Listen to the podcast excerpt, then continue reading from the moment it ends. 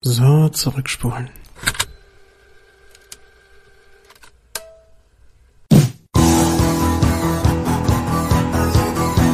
Die Rückspultaste, Anhang 4b. Schönen guten Abend und herzlich willkommen, liebe Freundinnen und Freunde der gepflegten Retrokultur. Ich bin's wieder, euer Sebastian, mit einer neuen Zwischenfolge zu unserem Rückspultaste-Podcast, dem Retro-Podcast der Herzen, der sich auseinandersetzt mit schönen Dingen aus der Popkultur von gestern, vorgestern und vorvorgestern. Ja, und wie auch schon in der letzten Zwischenfolge möchte ich auch diesmal wieder einen Strang aufgreifen, den wir in der letzten großen Folge, die verflixte Melodie in Folge 4 hatten und das Ganze mal ein bisschen ausführen. Denn der Jan, der hat mir ja dort zehn Titelmelodien vorgespielt und ich habe ihm auch zehn vorgespielt und wir haben die gegenseitig dann erraten müssen und die Titelmelodien von Jan, die haben mich auf das ein oder andere Retro-Thema gestoßen, das ich überhaupt nicht auf dem Schirm hatte und ich habe gesagt, hey, ich bin immer auf der Suche nach neuem alten Material, gehe ich doch mal mitten rein und setze mich direkt damit auseinander. Und so ist auch diese Folge wieder eine quasi Empfehlung durch Musik von dem lieben Jan. Der Titel der Sendung heute heißt Dr. Smile, aber ich möchte das Ganze ein bisschen nebulöser aufziehen. Ich möchte euch einfach mal ein bisschen mit hineinnehmen, erstmal um was es für eine Art von Serie geht, bevor ich euch genau verrate, welche Serie ich dort geschaut habe. Ja, es ist tatsächlich eine Serie aus den 70er Jahren, genauer gesagt aus den späten 70er Jahren. Es handelt sich um eine mehrteilige Abenteuerserie und sie besteht aus jeweils 25-minütigen Folgen, die mit Cliffhangern voneinander getrennt sind.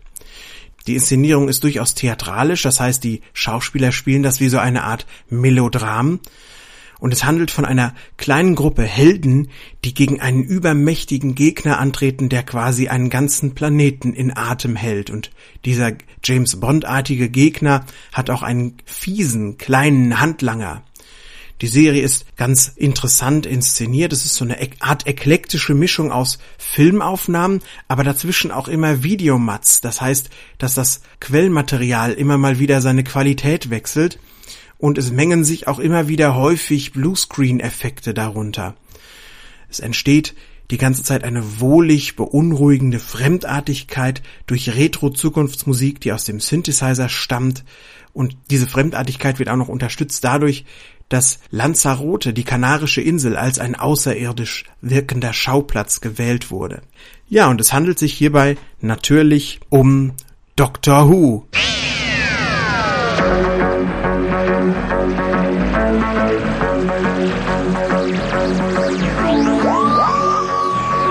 Nein, nein, nein, nein, stopp. Es ist natürlich nicht Doctor Who. Es hat sich nur so angefühlt wie Doctor Who, denn Doctor Who ist etwas, was ich schon seit einigen Jahren kenne und schaue, und da bevorzuge ich auch die klassischen Folgen. Und der Jan hat mir hier etwas empfohlen, das ich geschaut habe, und ich habe die ganze Zeit damit gerechnet, dass Tom Baker oder Peter Davison ihren Kopf durch die Tür stecken und sagen, How do you do? Have you met Miss Smith? She's my best friend. And this is Mr. Scorby. I don't know his first name. And these two gentlemen. Uh, yes, thank you, Doctor. We are acquainted. Ah, nice. Aber das haben sie tatsächlich nicht getan, denn es war nicht Doctor Who. Es war nur eine Serie, die so unglaublich krasse Parallelen dazu hat. Und alles das, was ich gerade gesagt habe, diese ganze Aufzählung von Qualitäten und von Machart, das trifft tatsächlich eigentlich auf diese schöne BBC Science Fiction Serie zu, aber auch auf die Serie, die ich da gesehen habe. Denn es handelt sich um Tim Thaler.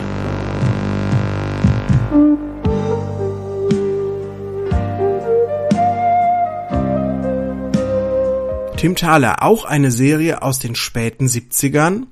Genauer gesagt ist das ein ZDF-Weihnachtsmehrteiler gewesen. Ich glaube, das war sogar der allererste. Der startete am 25. oder 26. Dezember 1979 und dann liefen 13 Folgen über Weihnachten und Neujahr hinweg. Immer wieder, jeden Tag, jeden Abend kam dann eine neue Folge. Und es ist eine absolute Abenteuerserie, die basiert auf dem gleichnamigen Roman von James Krüss und um dem Ganzen diesen Serial-Charakter zu geben, den man dadurch gewinnen kann, dass man jeden Abend eine neue Folge zeigt, haben sie das tatsächlich auch genau wie Doctor Who in 25 Minuten aufgeteilt, die dann immer in Cliffhangern endeten.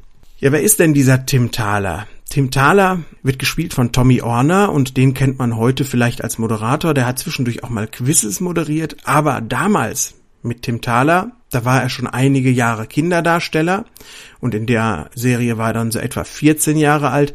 Da ist er zum absoluten Teenie-Idol geworden und ich glaube, es gab danach keine Bravo für ein ganzes Jahr oder anderthalb Jahre, die nicht mindestens irgendetwas über Tommy Orner schrieben. Ja, und dieser Tim Thaler, den er dort spielt, der ist ein Junge, der irgendwo aufs Gymnasium geht in Hamburg und der hat ein sehr, sehr offenes und bestechendes Lachen. Das hört sich so an. Ich muss jetzt sagen, es gibt vielleicht auch bessere und andere und nettere Lachen. Mir ging es am Ende vielleicht sogar ein bisschen auf den Keks, wenn er dann so gelacht hat. Aber hey, ist halt genau dieses Lachen, das Tommy Orner Tim Thaler Lachen aber mit seinem Lachen fällt er jemandem auf. Und dieser jemand, das ist dieser übermächtige Gegner, den ich gerade schon erwähnt habe, das ist nämlich der Baron de Le Fouet.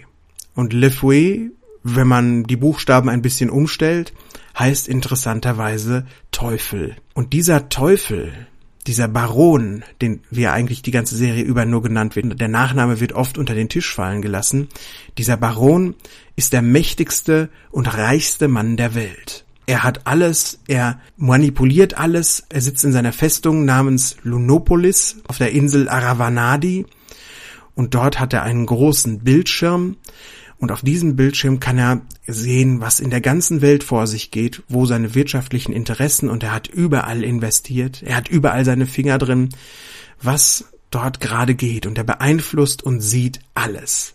Denn Öl wird knapp werden, Kohle wird knapp werden und wenn die Menschen keinen Strom mehr haben für ihre Maschinen und kein Öl für ihre Motoren, werden sie sich gegenseitig die Köpfe einschlagen. Halten Sie unsere Vorräte zurück. Aber er hat ein großes Problem. Seine Geschäftspartner oder auch seine potenziellen Geschäftspartner, die trauen ihm nicht so richtig über den Weg, weil er einfach nur eiskalt ist und überhaupt nicht charmant. Ihm fehlt ja, ein gewinnendes Lachen. Und dann läuft ihm Tim Thaler über den Weg und er ist wie besessen davon, dieses Lachen besitzen zu müssen, dieses Lachen dem Jungen wegzunehmen. Das ist ja schon eine sehr metaphysische Sache. Naja, wir haben den Teufel und dann ist es wahrscheinlich auch irgendwie möglich, dass das Lachen einer einen Person geraubt und in eine andere Person transplantiert wird. Das muss man einfach mal so hinnehmen und dann kommt man mit dieser Prämisse schon recht weiter. Der Baron, der zieht dann einige Strippen, unter anderem nimmt er seinen fiesen kleinen Handlanger, den ich auch gerade schon erwähnt habe. Das ist der Anatol und das ist ein kleiner grauhaariger alter Mann, der immer im Anzug rumläuft und der ein sehr, sehr unangenehmer Zeitgenosse ist und der überredet den spielsüchtigen Vater von Tim dazu, dass er einen gefährlichen Flug in seinem Flugzeug unternimmt. Er ist Flieger und macht dann wohl auch mal so Kurierflüge. Und leider hat er dieses Päckchen oder was auch immer, was er dem Vater dann dort mitgibt vom Tim Thaler, so manipuliert, dass das Flugzeug abstürzt, explodiert und der Vater stirbt. Dann schafft es der Baron auch noch dem Tim einzureden, dass er und seine Mutter jetzt, wo der Vater tot ist, quasi vor dem finanziellen Ruin stehen, weil der Vater einiges an Spielschulden hinterlassen hat. Und die einzige Möglichkeit, nicht am Hungertuch zu nagen, ist es, einen Deal mit dem Baron einzugehen, indem er nämlich jede Wette gewinnen wird fortan, Tim Thaler, und sei sie auch noch so abstrus. Im Gegenzug dafür, dass Tim dem Baron sein Lachen überlässt. Und dann sagt sich Tim, na ja, jede Wette gewinnen, quasi auf alles wetten können und immer gewinnen und auch dann dadurch jede Menge Geld machen können. Was ist dagegen schon ein Lachen? Und so unterschreibt er den Vertrag mit dem Teufel und vermacht ihm dann sein Lachen. Er merkt ziemlich schnell, dass das tatsächlich ein Deal mit dem Teufel war und er macht sich dann auf den Weg, er reist von zu Hause aus, um auf diese seltsame Insel Aravanadi zu kommen, um diesen Baron zu finden und sein Lachen zurückzubekommen. Ja, und der Tim ist auch nicht alleine auf dieser Reise und bei seiner Mission, da stehen ihm zur Seite zum einen die Schwester Agathe, die ebenfalls auf dem Schiff mitfährt, auf dem der Tim sich als blinder Passagier versteckt, und zum anderen ist da der Schiffskoch Heinrich, und die beiden stehen ihm quasi als treue Helfer die ganze Zeit zur Seite, auch wenn der Tim ein seltsamer Junge ist, der eben nicht mehr lacht. Und die beiden hätten auch oft genug Grund genug, um ihn einfach sehr unsympathisch zu finden. Denn tatsächlich verlieren sie auch, wenn sie dann irgendwann auf Aravanadi angekommen sind, den Tim für eine ganze Zeit lang an den Baron, denn der wettet dann, dass er der reichste Junge der Welt wird. Und der Baron macht ihn zu seinem Erben. Und es sieht für lange Zeit so aus, als würde der Tim nicht nur sein Lachen an den Baron verkauft haben, sondern auch gleich seine ganze Seele, weil er quasi genauso wird wie der fiese teuflische Baron am Ende. Aber wer ist dieser Baron? Wer spielt ihn? Ist eine der unglaublichsten Rollen, die ich jemals überhaupt gesehen habe. Einer der besten Bösewichte, der mir jemals untergekommen ist. Das ist der Horst Frank.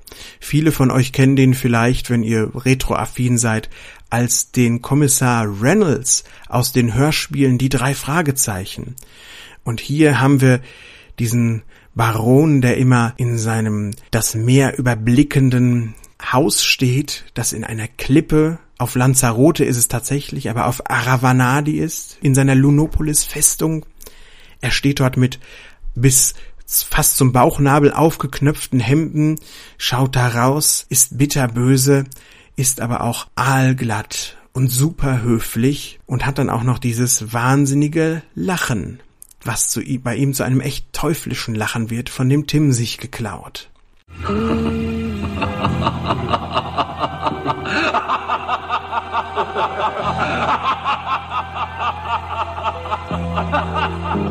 Und Horst Frank spielt diesen fiesen Baron einfach nur Oscar-reif gut, so dass ich es fast schade finde, dass er nie als ein Gegner von James Bond engagiert wurde, denn das war tatsächlich auch, wäre ja die Zeit gewesen, das wäre ein so herrlicher Gegenspieler auch für Bond gewesen. Ja, und auch wie Bond, habe ich ja gerade schon gesagt, hat er diesen kleinen gemeinen Handlanger neben sich, dieser Anatol, und der äh, ist lustig irgendwie. Der scheint aus Mönchengladbach zu kommen. Denn der hat absolut diesen Akzent. Es sind keine Papiere, sondern Dokumente, die heute um Punkt 10 in Kopenhagen erwartet werden. Das finde ich nämlich lustig, wenn man so eine fiese kleine Arschkrampe hört und die sagt eben nicht Arschkrampe, sondern Arschkrampe. in so einem Mönchengladbacher Akzent. Ich kann das gar nicht so richtig gut nachmachen, aber ich habe beruflich viel mit Leuten aus Mönchengladbach zu tun und da erkenne ich diesen Akzent unter Tausenden. Ist ja dem Rheinischen, dem Kölschen so ein bisschen nah, aber eben nicht ganz. Und der kommt eben aus Gladbach. Aber dieser kleine Anatol, dieser Fiese, der hat mich tatsächlich neulich bis in meine Träume verfolgt. Denn ich hatte eine Nacht, während ich diese Serie schaute, einen Albtraum. Da habe ich mich mit einem Kollegen in einem Restaurant getroffen, mittags, um irgendwie was zu besprechen. Und am Nachbartisch saß ein kleiner, süßer, alter Mann im grauen Anzug und ich glaube, das war im Nachhinein, man hat ja im Traum nie so Gesichter, aber im Nachhinein glaube ich, der war das. Und der saß dann da und sagte, irgendwann ließ er so durchblicken, obwohl er nicht zu uns gehörte, dass er kein Geld hat, um sein Essen zu bezahlen. Naja, und dann haben wir zusammengelegt und ihm das Geld gegeben und er hat daraufhin seine schöne kleine Ledertasche aufgemacht und hat dort Spendenquittungen rausgeholt, auf dem unsere Namen schon maschinell eingedruckt waren und hat uns die dann überreicht, hat dabei sich köstlich amüsiert. Und das kam mir dann auch vor, als hätte ich im Traum einen kleinen Vertrag mit dem Teufel geschlossen. Interessanterweise mit seinem Handlanger und nicht mit dem Horst Frank Baron. Hm, warum ausgerechnet der jetzt da an diese Stelle getreten ist in meinem Kopf diese eine Nacht. Vielleicht hatte ich da auch einfach abends zu spät gegessen. Keine Ahnung, warum man dann sowas träumt. Ja, wie ist die Serie gemacht? Ich sagte schon, es sind viele Filmaufnahmen, überdurchschnittlich viele Filmaufnahmen, weil auch die Inselkulisse von Lanzarote sehr, sehr viel genutzt wird, aber immer dann beispielsweise, wenn der Baron in seine Schaltzentrale geht, von wo aus er alles sehen kann. Das ist eigentlich ein karger weißer Raum mit einer Konsole, wo er dann Platz nimmt. Manchmal hat er dann auch den Anatol dabei und dann schaut er, was auf der ganzen Welt passiert. Und dann ist das tatsächlich mit einer Videokamera aufgenommen worden, auch deswegen, weil dieser wahnsinnig große Bildschirm, vor dem er sitzt, natürlich damals kein echter Bildschirm war, das gab es nicht, sondern einfach per Bluescreen wurde dann mit Color Separation Overlay da irgendwelche Bilder dann da eingeblendet und er hat sich das angeschaut. Da hat man dann immer diesen Wechsel, den man auch von Doctor Who sehr gut kennt. Filmaufnahme, Videomatz. Immer springt hin und her gewöhnt man sich mit der Zeit dran. Habe ich anfangs bei Doctor Who ganz schwierig gefunden, aber dadurch, dass ich das jetzt schon jahrelang kenne, war das bei Tim Thaler für mich überhaupt nichts, was mich jetzt aus dem Narrativen rausgerissen hat. Ganz im Gegenteil, es hat es noch zu so einem Produkt seiner Zeit gemacht und noch so ein bisschen mehr 70er Atmosphäre verströmt dadurch, dass das immer mal wieder gesprungen ist. Untermalt wird das Ganze von Christian Bruns toller Musik, die verströmt diese ja, Retro-Futuristik und es klingt manchmal wie so Kaufhaus-Synthesizer-Musik, aber dafür ist es eigentlich viel zu gut und oft ist es auch bedrohlich und dann hat man dieses tief traurige Titelthema, das am Ende jeder Folge eingespielt wird und neben nicht am Anfang. Ist auch ungewöhnlich, dass das Tim Thaler Thema die Folgen beendet und nicht etwa ihren Startpunkt bildet.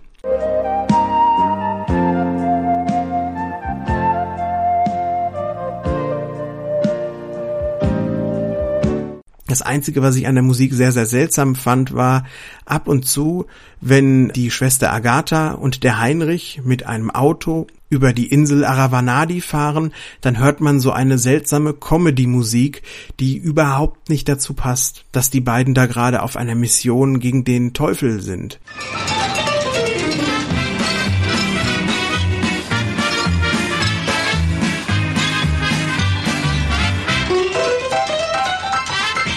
Das wirkt einfach nicht. Das ist absolut fehl am Platz da, diese Musik. Ich weiß nicht ganz, was sie sich dabei gedacht haben. Vielleicht haben sie gesagt, na ja, es ist ja auch eine Kinderserie, dann machen wir ein bisschen Comic Relief rein. Und wenn schon das, was auf dem Bildschirm zu sehen ist, kein richtiger Comic Relief ist, dann machen wir es dazu, indem wir da eine Musik drunter zwingen, die das ein bisschen nahelegt. Aber genauso wie die Musik irgendwie außerirdisch wirkt, ist auch die Umgebung Aravanadi gefilmt auf Lanzarote ganz stark. Heutzutage ist das vielleicht ein bisschen reduziert, diese Wirkung, weil viele Menschen schon auf den Kanaren im Urlaub waren, aber Ende der 70er Jahre war das von deutschen Touristen noch nicht so erschlossen. Und da hatte man dann wirklich das Gefühl, man sieht eine Serie, die auf dem Mond oder auf dem Mars oder wo auch immer spielt. Ganz krass und karg sieht das ja teilweise aus dort.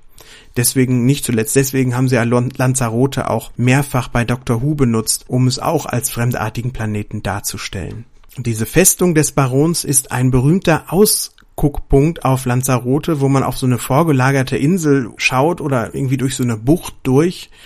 Und ach, das ist so ein ganz entlegener, ferner Ort, der dann aber hoch technisch und luxuriös ist mit einem wunderschönen Pool, in den er dann ab und zu auch mal reinspringt und alles ist irgendwie weiß und freundlich und Fenster und offen, aber hat doch trotzdem dieses Finstere, was da drunter liegt. Am Ende muss ich sagen, hat das Ganze etwas verloren, weil der Tim und auch alle Widersacher und auch alle seine Helfer tatsächlich zurück nach Hamburg kehren und das Finale findet nicht mehr auf Lanzarote auf Aravanadi statt. Und das fand ich sehr, sehr schade. Das hat dem Finale, der finalen Konfrontation so ein bisschen die Schärfe genommen und auch das Fremdartige genommen, dass das dann wieder so mondän einfach in Deutschland enden musste. Und Spoiler-Alarm, also wirklich Spoiler-Alarm, wenn ihr euch die Serie noch anschauen wollt, dann solltet ihr jetzt weghören. Das Ende ist einfach nur abrupt und ich fühlte mich auch etwas betrogen, ehrlich gesagt. Am Ende löst der Tim nämlich nach allen Verwicklungen und nachdem seine Seele fast verloren war und nachdem seine Mitstreiter unzählige Pläne geschmiedet haben und in die Tat umsetzen wollten, am Ende löst er es einfach dadurch, dass er mit einem Mädchen wettet, du, ich wette, dass ich mein Lachen wieder zurückbekomme. Und wir wissen ja, Tim Thaler gewinnt jede Wette. Und in dem Moment, wo das Mädchen sagt, top, die Wette gilt, springt das Lachen wieder aus dem Baron heraus und zurück in den Tim rein. Und nicht nur das. Man sieht auch einfach nur, wie der Baron dort steht und noch lacht und es verlässt ihn und der Tim fängt wieder an zu lachen und geht zurück zu seiner Familie und sie machen mit den Freunden eine Feier und der Abspann läuft. Und der Baron, der ja gerade das Lachen verloren hat, wieder und der eigentlich alles daran gesetzt hat, das zu bekommen, ich kann einfach nicht glauben, dass er da einfach nur steht und das Lachen fährt wieder aus ihm heraus und das war's dann. Der wird doch wohl irgendwie versuchen, wieder daran zu kommen. Er hat ja schließlich schon einmal alle Hebel in Bewegung gesetzt und sogar den Vater von Tim umgebracht. Er wird es ja jetzt nicht darauf beruhen lassen.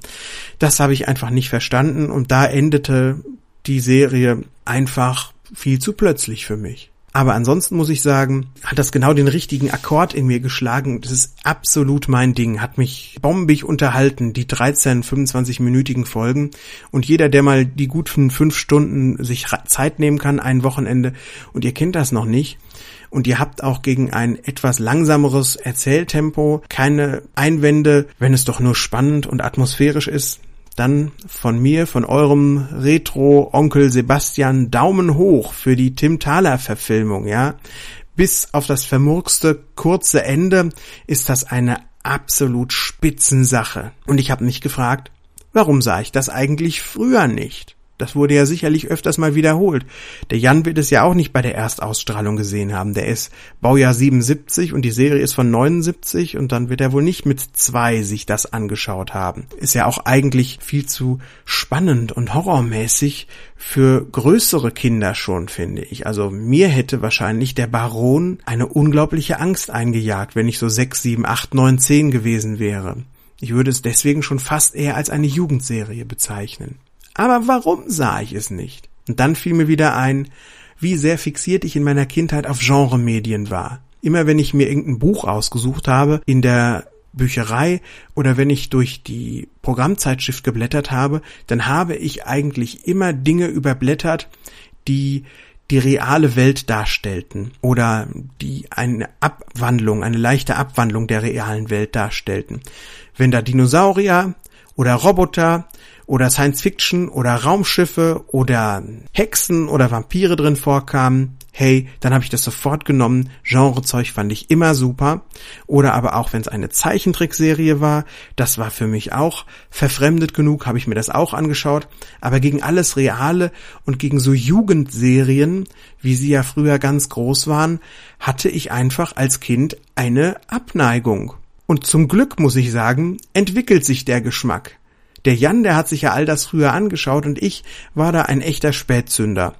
Ich bin ja auch erst letztes, vorletztes Jahr mit meinen 35, 36 Jahren zu historischen Dramen gekommen. Da hätte ich, bin ich vorher vorweggelaufen. Also, man wächst und zum Glück wächst man immer weiter mit seinem Geschmack und das war eine ganz tolle Empfehlung von Jan. Und wenn ihr vielleicht auch mal so eine Empfehlung habt, von der ihr sagt, Sebastian, schau dir das mal an, vielleicht kannst du dir ja mal eine kleine Zwischenfolge zu aufnehmen, dann wendet euch doch an mich. Ihr kennt www.rückspultaste.de, ihr kennt unseren Twitter-Account, Facebook findet ihr da auch, aber auch wenn ihr Lob, Kritik und Anregungen zu den aktuellen Folgen habt, dann schreibt uns da die Kommentare voll oder hinterlasst uns Bewertungen. Jedes Feedback von euch freut uns einfach nur wahnsinnig. Und nochmal zurückzukommen auf Tim Thaler zum Schluss. Ich sagte ja, das Beste daran für mich war diese Wahnsinnsatmosphäre, dieses Schwere, dieses Melancholische und dass man, obwohl es auf der sonnigen Insel Lanzarote spielte,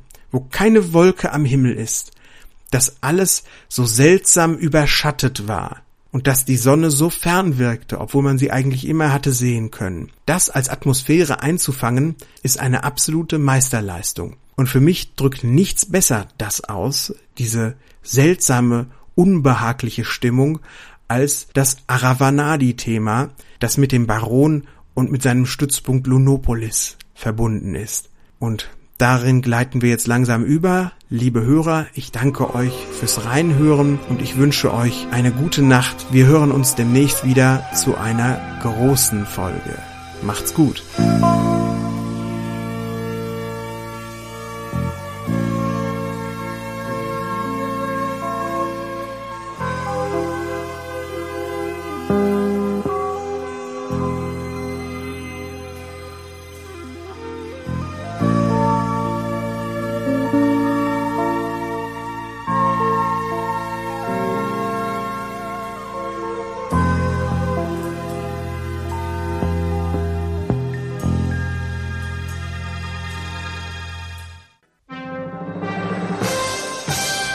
Rückspultaste 2016 Produktion.